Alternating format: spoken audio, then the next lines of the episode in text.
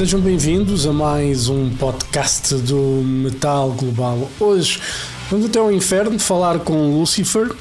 Bem, não é bem assim. Vamos falar assim com Lucifer, mas neste caso com a muito simpática Joanna Anderson para nos contar tudo sobre a novidade Lucifer 5, é o mais recente trabalho da banda. O disco foi editado em janeiro através da Nuclear Blast Records e, como já disse, então a conversa é com a vocalista Joanna Anderson que nos conta tudo sobre o processo de composição e também qual o seu cemitério preferido. Já sabem que podem ouvir esta versão com música em exclusivo na RTP Play, por isso, se preferirem ficar a conhecer a música de alguma forma, é passar por RTP Play e procurar pelo Metal Global. Estão lá os programas todos com música. Aqui nas plataformas de podcasts, só as entrevistas. Sem mais demoras, a conversa com Joanna Anderson dos Lucifer. Metal Global. Oh, sorry, I must have done something. Hello, hi. Hello, I'm so Joanna. sorry. it's okay. How are you? Everything is good. How are you? Good. We have talked before, right? Uh, I don't think so. I'm not sure. Okay. If we have, you- if we, if we have, I don't Okay. remember. okay, sorry. Then I made a mistake. You look so familiar somehow, but maybe you just look like somebody. yeah, maybe you know, you know, it's probably you know we might have spoken before, but you know, it's probably been a long time ago. So um, because you know, I don't remember prior to the pandemic and prior to the album number four that we have spoken, but I think maybe before that. So. You know, if you did, if we did, it's been a long time. That's usually what happens to me that I I don't remember sometimes. Uh, yeah. You know, Anyways, how are you? Everything is good. You know, one of the things about me, it's I remember a face, I don't remember a name. Never. Yes. oh, same here. I remember faces, and it gets really difficult when you're on tour and you meet somebody that you met before in a different country, and they're like, "Hey, Johanna," and then I get really confused because I know I've seen the face, but in a completely different context, Yeah. and they don't give you any clue. They just assume that you know who they are. Yeah. So then I just play along, and I'm like, "Hey, how are you doing? Great to see you again." It's it's the way to go. You know, I I have a lot of those episodes, especially because you know when I I go to a place like an old school or something, and mm-hmm. you know people age differently, and there's That is true. and there's people that are completely different from when they were you know 16 or 17 and they go talk to me hey george how are you? It's been a long time. And i'm like who the hell are you? I don't remember you. Anyway let's talk about music. And uh, you know before we talk about lucifer 5 uh, you guys early in the year toured with ghost. How was that tour? Yeah, it was interesting. Um, it was very stressful because I was tour managing myself, and um, which is kind of insane when you go on your first arena tour. Um, we have played big places like you know festivals and stuff, but it is different to play in a in an arena in front of seven thousand people instead of a club in front of I don't know 400 people or something. Um, but it's very fun. You get used to it very fast, and then then you have to get used to playing small places again. So Uh, what, no, but I, I like it all. I, I do want to say that you know we treat um, every audience the same. Yeah. So if we play in a you know small I don't know Mexican bar in Yeah. front of 200 people, we play the same way we would play in front of 7,000 people before Ghost. You Yeah. know, it's same thing. Yeah, I think the difference is you have uh, a new crowd there that you have to conquer. Instead, when the band, when you when you go playing like a headline show, and you know people are there to see you, it's different when you're a support act, and you have somehow to try to conquer them. Um, that might be a bit of a challenge, but you know, I think it's part of you know growing as a band. Yeah, no, absolutely. I mean, I think now we played so many shows, though we're kind of used to everything. Yeah. Treated, being treated like as if you're like Led Zeppelin to being treated like you're some assholes. You know, that's um, we've done it all. And what was you know being like a you know managing the band, being a tour manager? You know when you play arena shows with a band like Ghost, what did you took from that experience? You know, as a day to day managing stuff. Yeah, I used to do it and I don't want to do it anymore because it makes me it's fucking exhausting because you know it's a lot of office work. It's Yeah. beforehand a lot of boring stuff. Um, it's so much paperwork and emails and um, administration that playing a show is one percent of my work Yeah. so that I'd kind of do on the side, you know, oh shit, I have to run on stage, I have to actually play a show now, you know, I better put on some makeup or whatever. Um, because I'm sitting there the whole day working, um, answering emails and filling out contracts and reminding people of paperwork that I need. It's really fucking annoying. I don't want to do it anymore. it made, made me almost want to quit the band. I said to Nick several times, fuck it, I'm done. I'm going to go find myself a normal job. I can't do it. I'm going to burn out. I don't earn any money. I'm the only person that doesn't earn any money. Um, but I work the hardest and um, I hate it. Yeah. and that's horrible, you Yeah. know, that's, that's really horrible. So funnily, so Yeah, but when you then, when you don't have fun, then- you know, there's you know, it's probably you know, you have to do something else. If that, yeah, well, it, it is fun, but it's just become so much work that it's um, humanly not possible to do all these jobs at the same time. So then it's really funny. Then I was starting to prepare the US tour that we just had. And I'm already thinking, fuck, I don't know how I'm going to do this. This is so much work. And then this girl writes to me, Hey, I'm Kit. You remember you met me? Um, I'm the tour manager for Mayhem. Do you need a tour manager for the US? I'm like, Yes, you're hired. so now I, I found her and she was amazing. So we did this tour now in November. Yeah. And um, I am so glad I found her. She's like uh, an angel sent from hell to me. Yeah. You know, so now now she has to come with me on all the tours because then on that tour in the states I had so much fun. You know, it was so great because I had somebody who actually took care of all the bullshit for me. Yeah. And I could actually focus on playing a show and enjoy it, and without being exhausted. It was just my purpose was back, you know. And then I remembered, yes, okay, I want to be in this band. I'm not going to quit. Yeah. and you know, I'm glad you do you you stayed in the band because Lucifer Five is an amazing record. But when did you guys start writing for the for the album? Uh, probably, let me think. Mm. Well, it took about half a year to make it just because we don't make everything in, in a block.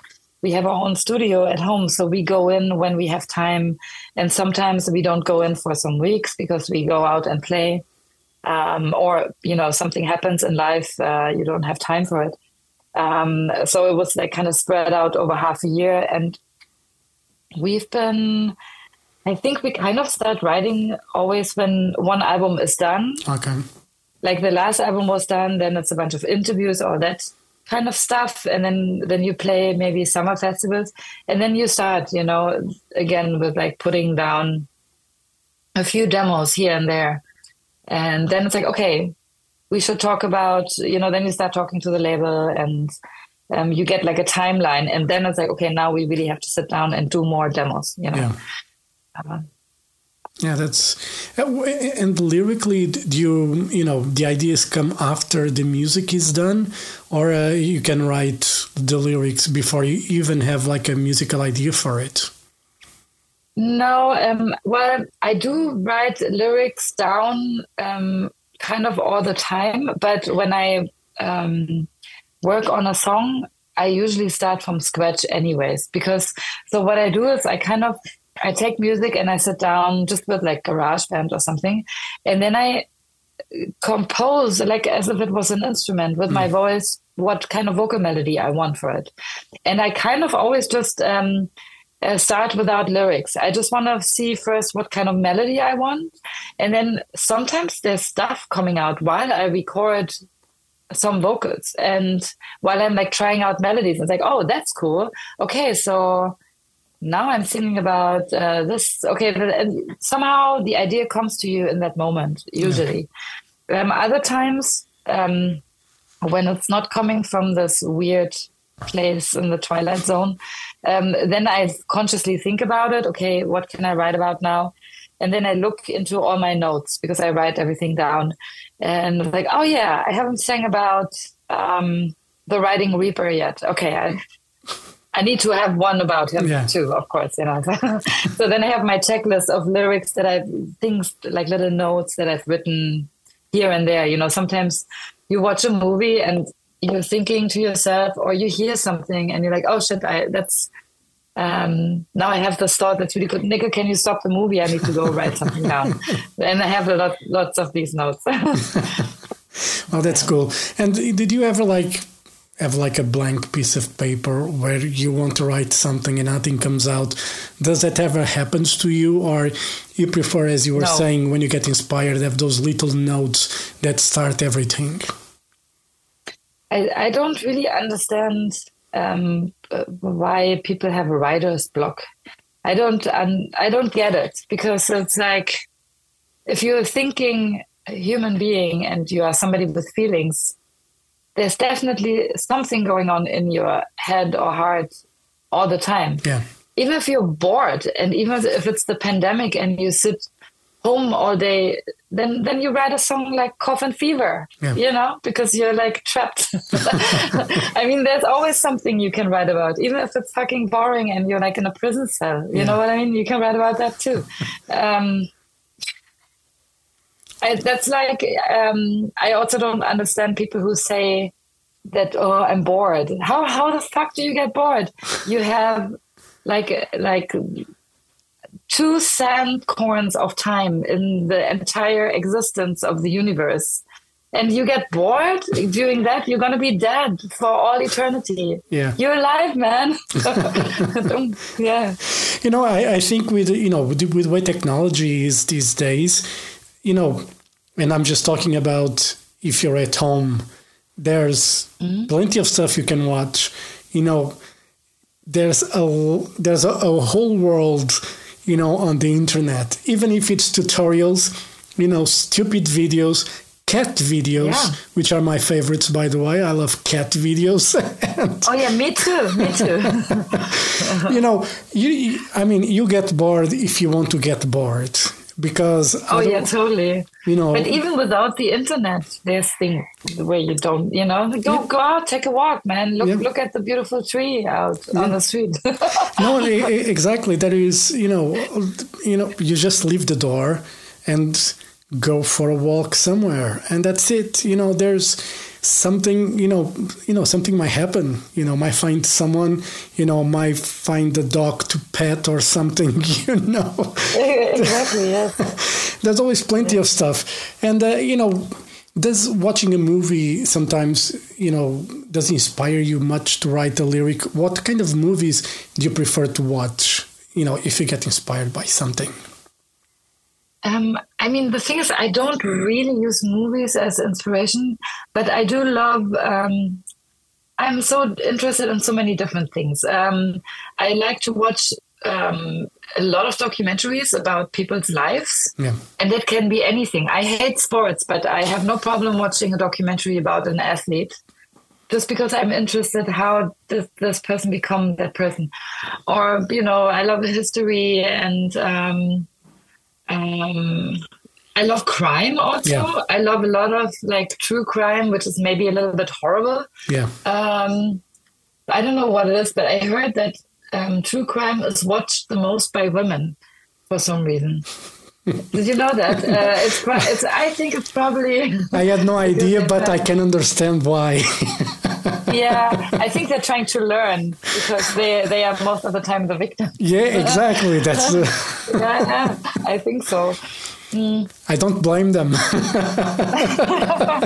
exactly, um, but and then you know I I subscribe to the New York Times. They have like an audio um, app now, which is great because then I, you know, get to do the dishes and listen to an interesting article. Yeah. so because I am a very busy person, you know, I don't have so much time to um, to watch a movie or Yeah. um, read a book or something because it's just I still do a lot myself. I manage the band and so on, and um, I think we always Nick and I we always put too much work on our plates. You know? Yeah.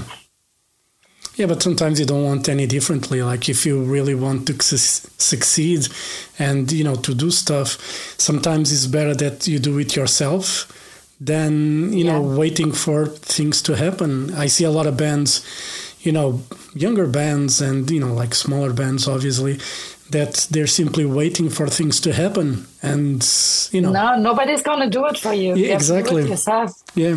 Yeah. And you know, I was listening to the record, and you know, there's a song that I enjoyed quite a lot. But you know, my question to you is, what would be your ideal song to slow dance in a crypt?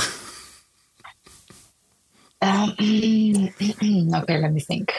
Me think. I think that would be slow dance on a crypt. no, okay, hold on. Um, um, I think the first time um, I had romantic feelings about cemeteries was when I was 15. And I got, for my 15th birthday, I got from my two best friends, they gave me a vinyl of Dead Can Dance within the realm of a dying sun. And when I listened to that album for the first time, I, it blew me away. I was lying in the dark on my bed, listening to the album, and I had like some candle on, and, and it was like, I had just taken like a long walk on a cemetery. And on the cover of the album, you actually see um, a shrouded woman, angel, in, in out of stone, leaning onto a crypt on the cemetery. And um, it is actually a photograph of a crypt on the Père Lachaise cemetery in Paris. I later in my life I visited it. But um, that album blew me away so much. I, it was so morbid, but at the same time, it was so out of this world Yeah, um, beautiful and eerie at the same time. It took me to a different place, and um, I got goosebumps everywhere, and that um, was very intense. So I would say that album. yeah. And you know, speaking of cemeteries, you know, there are some cemeteries are true works of art. You know, the way they have the crypts, and you know, the way they have everything designed around, and all that. What was the you know the most beautiful cemetery you ever visited Yeah, you know, it's um, very interesting when we are on tour and I have a day off. Uh, I try to visit cemeteries all around the world. So when we were in Mexico City, we went to the cemetery too. And um, I go everywhere. I think um, uh, there's a few that are really beautiful. I mean, my number one cemetery is always in Berlin because um, I was a teenager and that was my hangout. Back in the 90s, you know, I had black hair and I had my Walkman with me. And I would, you know, take my friends to the cemetery and we'd just hang out, you know, in like an old abandoned crypt and just listen to music. I'd go there alone all the time. So for me, out of sentimental reasons, it's the one cemetery in Berlin. yeah But then there's such beautiful ones, you know, um, Père Lachaise in Paris or Highgate Cemetery in London. That's very beautiful.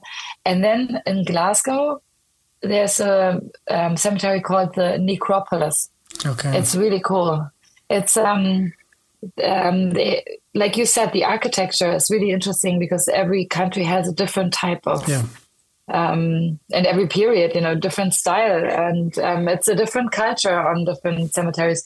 But um, I thought uh, the one in Glasgow was really interesting because it had all these obelisk um, columns. So, and it's like on a hill. So you have all these weird stones sticking up into the sky, and then these Celtic crosses in between. That looks really cool.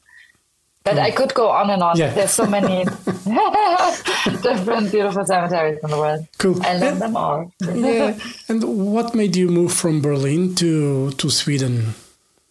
Uh, Nicke Andersson. Okay. Yeah. That's a good enough reason, I guess. yeah, we were together and uh, for a while, and um, he has a son here.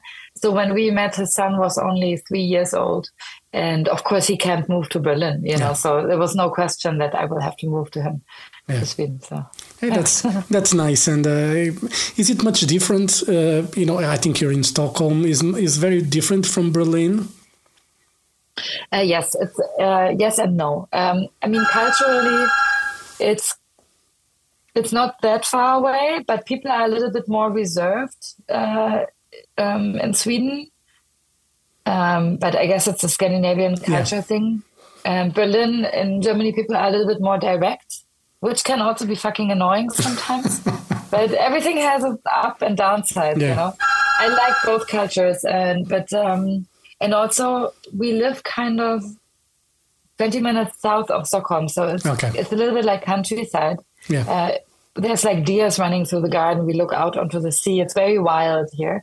And I'm like a big city girl. I'm like born and raised in Berlin. And Berlin is a, so different, Yeah. you know. I mean, Stockholm and Sweden is very clean. Stockholm is almost like a small town for somebody from Berlin. Yeah.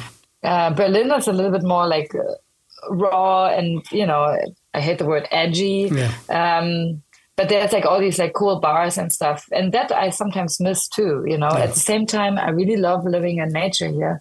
And I get my fill when we go on tour, you know, because Yeah.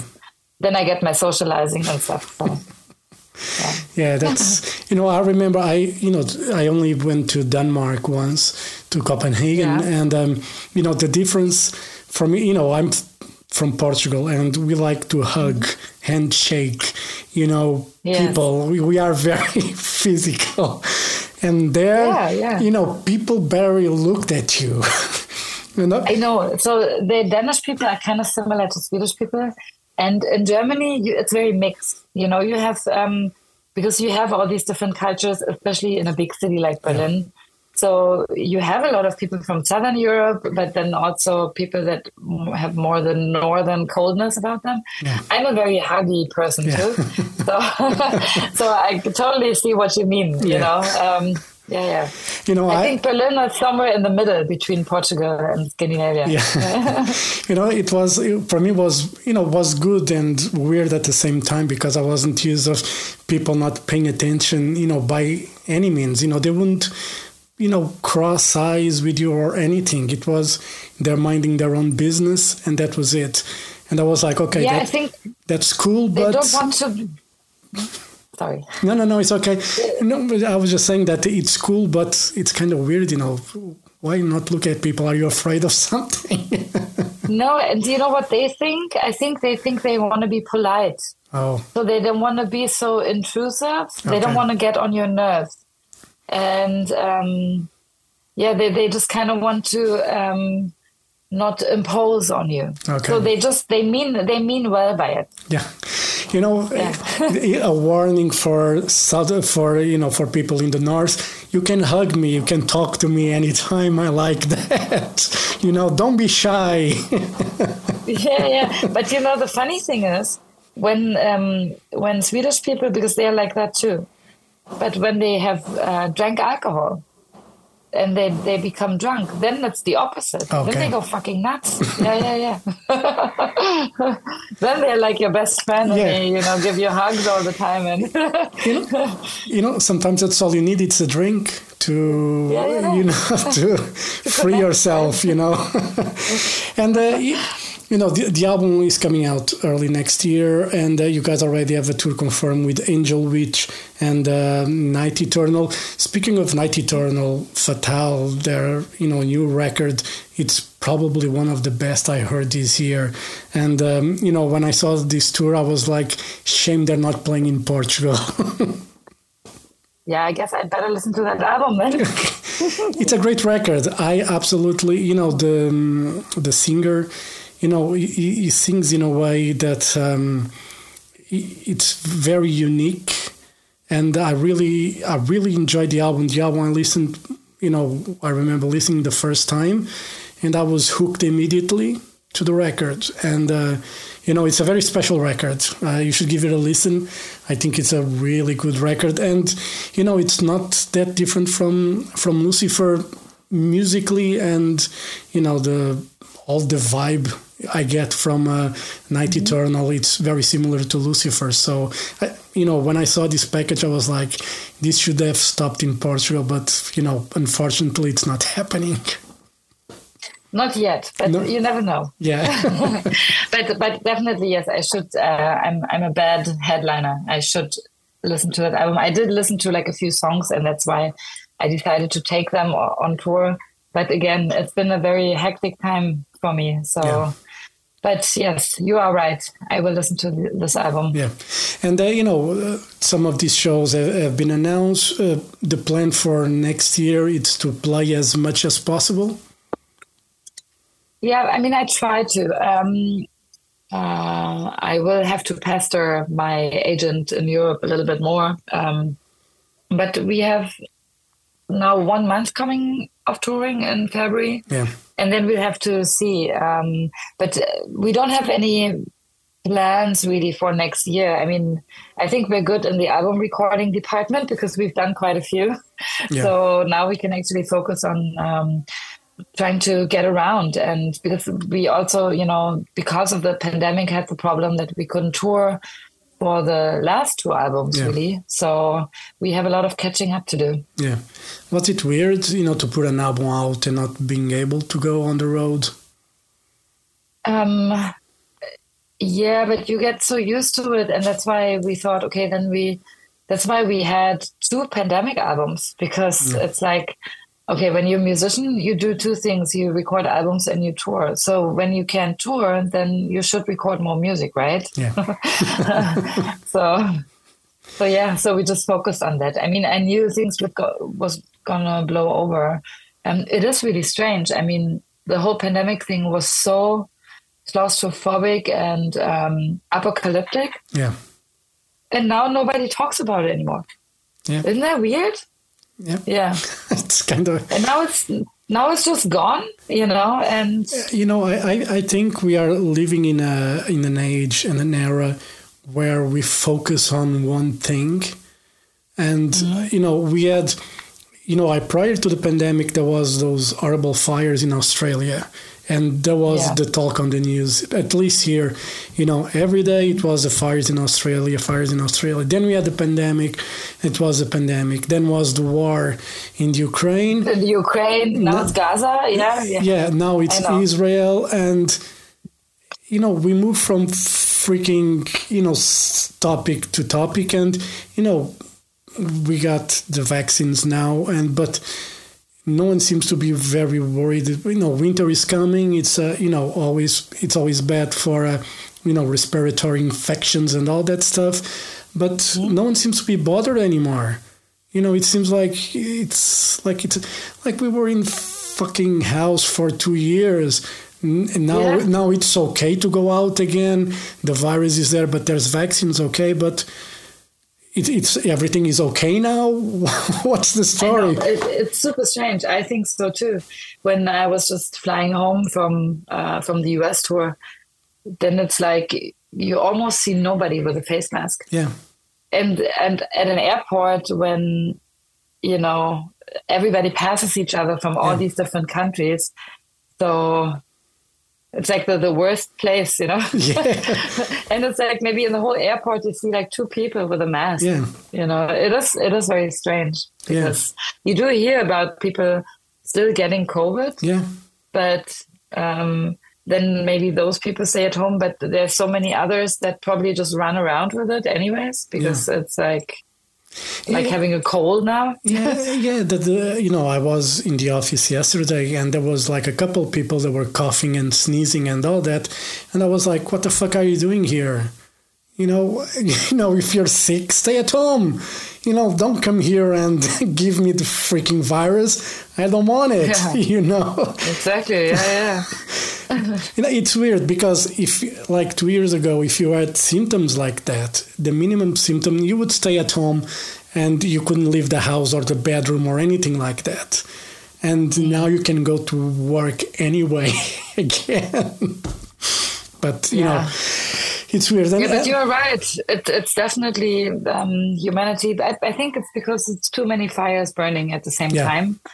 And it's um, it may be easy to distract yourself from your own misery if you zone in on one big problem yeah. and yeah.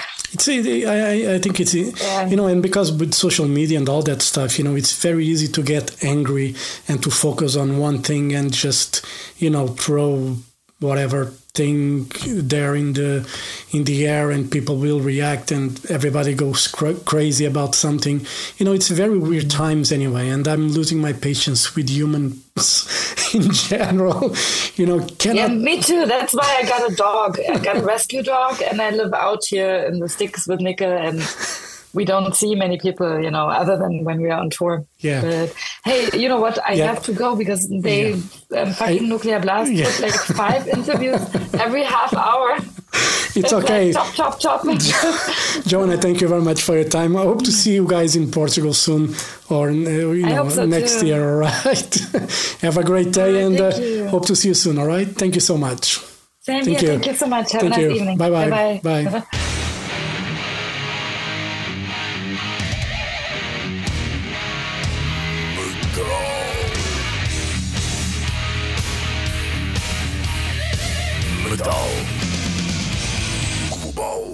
Metal Global foi a conversa com Joanna Anderson dos Lucifer.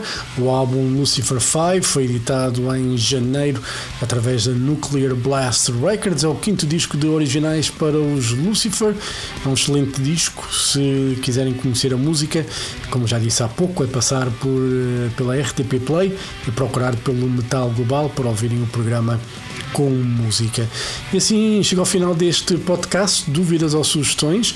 Enviar e-mail para jorge.botas.rtp.pt. Podem passar pelo blog metalglobal.blogs.sapo.pt. Sigam no Twitter, Instagram e Threads em arroba Mountain King. Podem fazer like na página do Facebook do Metal Global e, claro, seguir este podcast, subscrever, fazer like, dar uma boa review em Apple Podcasts, Spotify e Google Podcasts. Eu volto no próximo programa. Um forte abraço. Children of the night, you will live through the centuries to come, as I have lived. Good night.